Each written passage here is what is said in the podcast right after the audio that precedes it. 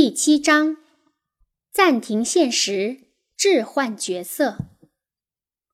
我们来玩游戏，假装你是爸爸，我是女儿，然后你再生我的气。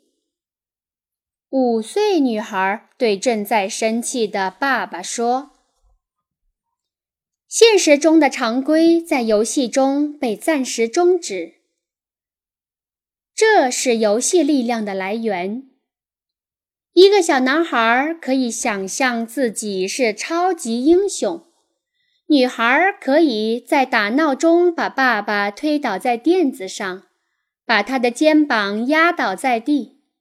孩子可以玩上学游戏、发作业、给分数和处罚。游戏的基础变得平等，或者偏向孩子一点。以此来弥补他们在现实中因弱小而产生的挫折感。即使没有人把他们呼来喝去，对他们指手画脚，孩子有时仍然会感到无力。他们不可能一直都觉得自己是至高无上的君王。是谁得被迫去打针？是谁在定家规？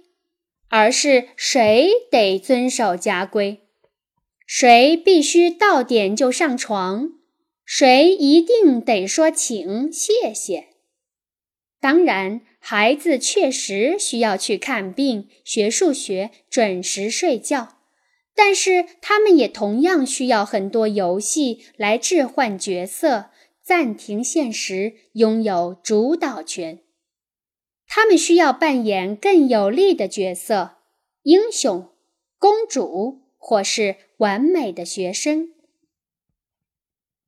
对于这些不公平、不愉快的事情，孩子最常用的办法是运用新游戏，编造新剧本，创造出新现实。在这个新现实中，角色发生了转换，他们成了医生。老师、父母、霸王龙、金刚战士，年幼的孩子成了大哥哥、大姐姐，大孩子变成了成人。